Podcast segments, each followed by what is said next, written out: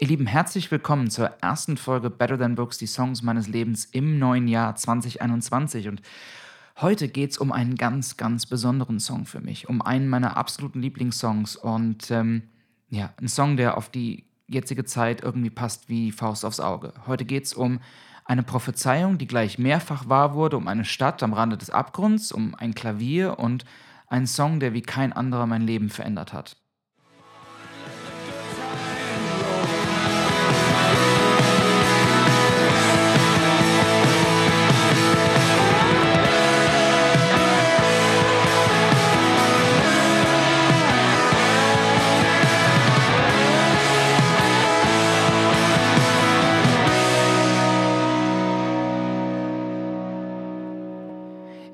Ich erinnere mich noch ganz genau an den 11. September 2001. Ich bin noch zur Schule gegangen, ich hatte Nachmittagsunterricht, Sport bei Herrn Enkirch, glaube ich. Ähm, wir hatten zwar vereinzelt Handys, aber soziale Netzwerke gab es genauso wenig wie diese Push-Eilnachrichten und so haben wir nicht sofort von den Anschlägen aufs World Trade Center erfahren. Unser Unterricht ist, soweit ich mich erinnern kann, laut Stundenplan bis 15.30 Uhr gegangen. Es muss also kurz darauf gewesen sein, vielleicht so gegen Viertel vor vier, als wir aus dem Autoradio einer Mitschülerin den Nachrichtenbeitrag aus New York gehört haben.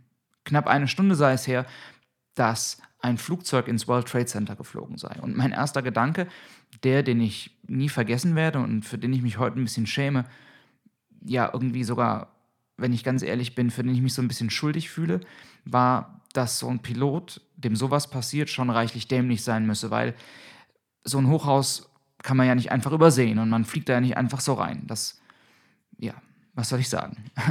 Aber das wahre Ausmaß der Ereignisse wurde mir eigentlich erst bewusst, als ich etwa eine Stunde später zu Hause von einem guten Freund einen Anruf bekomme und der mich mit einer beinahe panischen Dringlichkeit bittet, den Fernseher einzuschalten. Auch, die, auch seine Worte werden mich irgendwie immer begleiten. Ich frage, welcher Sender, und er sagt, egal, es ist überall. Und ich erinnere mich noch genau an diesen 11. September 2001, an dieses Gefühl von Hilflosigkeit und an diesen Kloß im Hals, an die unwirklichen Bilder von Asche und Staub, von diesen zusammenbrechenden Hochhäusern, an das Gefühl von Angst und von Orientierungslosigkeit. Ich habe diese ganzen Sondersendungen dann verfolgt. Ähm, ich glaube, an keinem Tag hat sich mir das Gesicht eines Moderators so sehr eingebrannt wie das von Peter Klöppel am 11. September. Für uns war das irgendwie eine Zeitenwende sage immer, dass ich glaube, dass der 11. September für uns das war, was für die Generation meiner Eltern der Mauerfall war oder die, für deren Eltern die Mondlandung oder der Mord an John F. Kennedy. Wir wissen alle, wo und wie wir von den Anschlägen erfahren haben. Und wenige Wochen nach dem 11. September gab es ein Charity-Concert, ein Wohltätigkeitskonzert im Madison Square Garden. Es gab mehrere. Es gab mal das Concert for Heroes. Ähm, es gab viele andere, aber unter anderem dieses Concert für New York City. David Bowie eröffnete das. Im weißen Anzug, im Schneidersitz sitzend, auf einer ganz dunklen Bühne, nur er alleine, ein Spot auf ihm. Ähm, und er spielt auf einer kleinen Heimorgel. Ein Cover von America von Simon Garfunkel. Das ist übrigens ein Song, über den ich hier auch irgendwann nochmal reden werde. Let us be lovers, we'll marry our fortunes together. Lasst uns Liebende sein. Was für ein Auftakt. Dann Bowie singt Heroes, auch einer meiner absoluten Lieblingssongs. Und wenn man sich die Setlist oder die, das Line-up anguckt vom, vom Abend, vom, von dem Konzert, ähm, dann fällt auf, dass das ein Who is Who der Musikszene ist. Paul McCartney hatte den Abend organisiert und ist selbstverständlich ebenfalls aufgetreten, genau wie die Rolling Stones und Beyoncé und The Who und Elton John und Bowie und Eric Clapton und, und, und, und, und, und, und. Und dann eben auch Billy Joel. Ich konnte mit dem Namen Billy Joel wohl was anfangen. Ich kannte We Didn't Start the Fire und ich kannte irgendwie Piano Man ähm, vom Hörensagen, wie man so schön sagt. Und Billy Joel trägt einen schwarzen Anzug und setzt sich ans Klavier und wirkt noch so ein bisschen unbeholfen und lehnt sich nach vorne und fängt an zu spielen. I've seen the lights go out on Broadway. I watched the Empire State laid low. Ich war dabei, als am Broadway die Lichter ausgegangen sind. Ich habe gesehen, wie das Empire State Building zerfallen ist. Doch das Leben ist weitergegangen. Dann die zweite Strophe. They held a concert out in Brooklyn. Jubel im Publikum. Sie haben uns versucht zu schlagen, sie haben versucht, uns unterzukriegen, aber wir, wir geben nicht auf, wir machen weiter. Die Kamera schwenkt durch die Gesichter im Publikum, deren Emotionen den Song eigentlich eins zu eins spiegeln. Feuerwehrmänner in Uniform, Tränen, Verzweiflung, aber auch Entschlossenheit. Dann setzt das Schlagzeug ein. Aus der Klavierballade wird mit einem Schlag eine ja, Abtempo-Rocknummer. Am Schlagzeug sitzt Liberty DeVito, von dem man sagt, er habe früher auf Tour im Schnitt alle zwei Abende eine Snare Drum durchgeprügelt. Er bricht unnachgiebig auf sein Set ein, trommelt die Band nach vorne. Mehr Apokalypse geht eigentlich nicht. Die Lyrics gehen weiter mit I've seen the lights go out on Broadway, I saw the ruins at my feet. Die Stadt liegt äschern zu unseren Füßen. In Harlem brennen die Kirchen, aber eigentlich, eigentlich ist alles wie immer. Uns New Yorkern ist das fast gar nicht aufgefallen. Wir kennen das schon. Dann, dann die für mich zumindest alles entscheidende Textzeile. Die dritte Strophe. I've seen the lights go out on Broadway. Billy Joels Stimme geht nach oben und schreit quasi I watched the mighty skyline fall. Auf der Leinwand im Hintergrund ein Video des in sich zusammenfallenden Nordturms vom World Trade Center und mir 16-jährig, 17-jährig, 17-jährig, glaube ich. 17-jährig, ja, ich musste kurz nachrechnen, vorm Fernseher sitzend, stockt der Atem. In diesem Moment bin ich mir sicher, Billy Joel kann diesen Song nicht 1976 geschrieben haben. Oder zumindest muss er den Text geändert haben. Hat er aber nicht. I've seen the lights go out on Broadway. I watched the mighty skyline fall. Ich habe gesehen, wie die mächtige Skyline zusammengefallen ist. They said that Queens could stay. They blew the Bronx away and sank Manhattan out at sea. Queens wurde verschont, die Bronx gesprengt und Manhattan im Meer versenkt. Das Schlagzeug verstimmt so plötzlich, wie es begonnen hat. You know, those lights were bright on Broadway, but that was so many years ago. Weißt du, die Lichter des Broadways sind schon ziemlich hell gewesen, aber das ist viele, viele Jahre her. There are not many who remember. They say a handful still survive to tell the world about the way the lights went out and keep the memories alive. Viele gibt es nicht, die sich daran erinnern. Eine Handvoll vielleicht hat überlebt, nur um der Welt zu erzählen, wie am Broadway die Lichter ausgegangen sind und um die Erinnerung am Leben zu halten. Wieder Klavier, Ende. Was eine Achterbahnfahrt. Ich weiß noch ganz genau, wie sprachlos ich vor dem Fernseher gesessen habe. RTL, glaube ich, hat das Konzert damals übertragen und schaltete wahllos, stellenweise mitten in Songs in die Werbepause was wäre wohl passiert? Was wäre wohl aus mir geworden, hätte RTL sich entschieden, genau diesen Song zu skippen? Tja, keine, keine Ahnung. Vieles wäre wahrscheinlich anders gelaufen. Ich hätte mich wohl nicht am nächsten Tag nach langen Jahren wieder ans Klavier gesetzt und angefangen zu üben. Ich hätte wohl nicht eines, eine Billy Joel CD nach der nächsten gekauft und versucht, alle, aber auch alle Songs zu lernen. Ich habe nach 9-11 eine Billy Joel-Passion entwickelt, die so intensiv war, dass ich noch heute zu fast allen Songs die Texte auswendig aufsagen kann.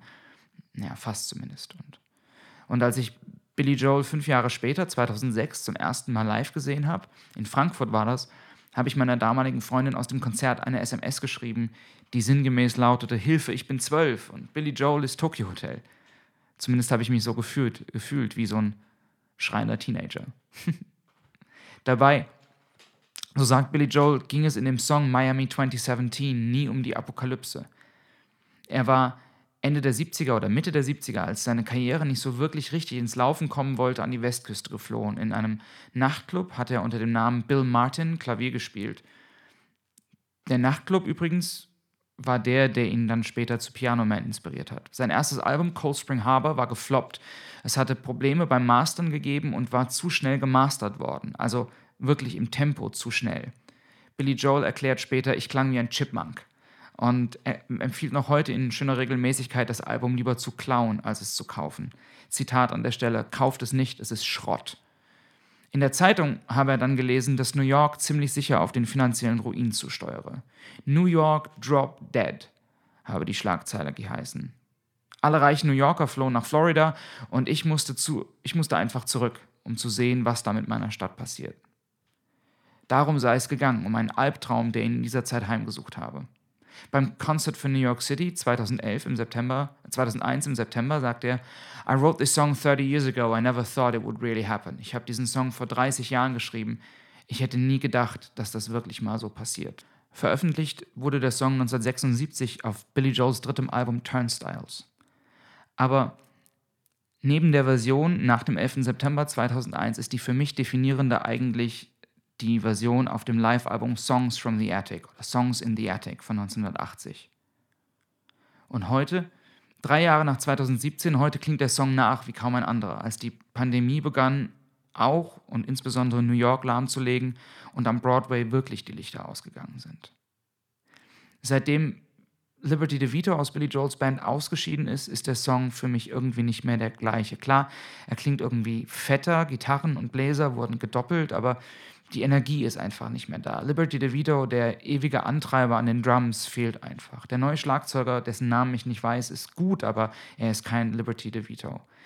Auch die Studioversion wirkt verglichen mit vielen frühen Live-Versionen wie der eben angesprochenen von Songs in the Attic etwas zahnlos. Als im Zusammenhang mit Covid-19 Billy Joel im Rahmen eines Charity-Konzerts kürzlich jedoch ähm, live auf dem Times Square übertragen wurde, solo nur am Klavier und genau dieses Lied spielte, kam es mir so ein bisschen vor, als habe sich die Prophezeiung ein zweites Mal erfüllt. Klar, Billy Joel ist alt geworden, er spielt und singt inzwischen in einer tieferen Tonlage, aber das Video verbindet auf eine gruselig faszinierende Art und Weise Bilder des gespenstisch leeren New York mit Billy Joel, der in einem schäbigen Holzfällerhemd am Flügel sitzt. Das Empire State Building, das zum Glück noch steht, wechselt passend zur Musik die Farben seiner Beleuchtung. Billy Joel ist für New York, was Springsteen für New Jersey und die Arbeiterklasse ist, was Garth Brooks für die Trucker ist und Pete Seeger für die Friedensbewegung war. Er ist so ein bisschen der musikalische Chronist von New York, der Vorlagengeber zu Alicia Keys Empire State of Mind. Der Billy Joel Song heißt im Übrigen New York State of Mind.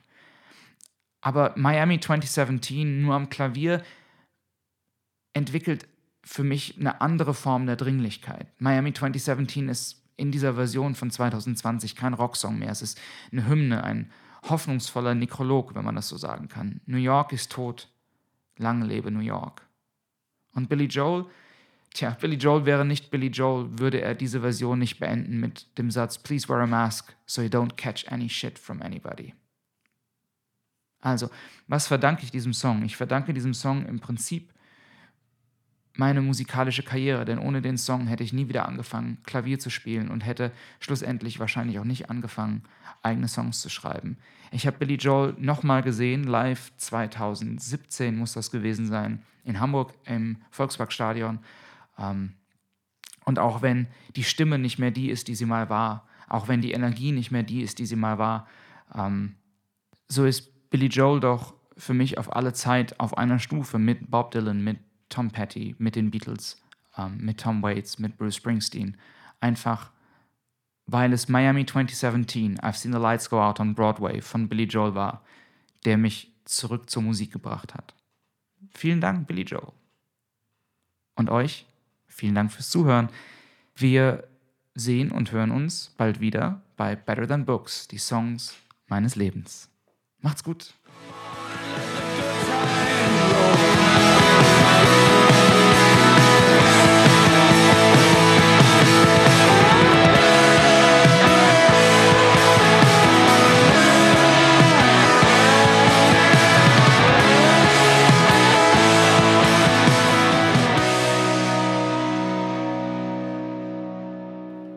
Ihr Lieben, wie immer gilt, dass ich mich über Kommentare, Abonnements, Likes und Feedback sehr freue. Wenn ihr mich bei Patreon unterstützt, erhaltet ihr zusätzlich zu jeder regulären Podcast-Folge auch ein von mir eingespieltes Cover des jeweiligen Songs. Ihr findet meine Patreon-Seite unter www.patreon.com slash Allen.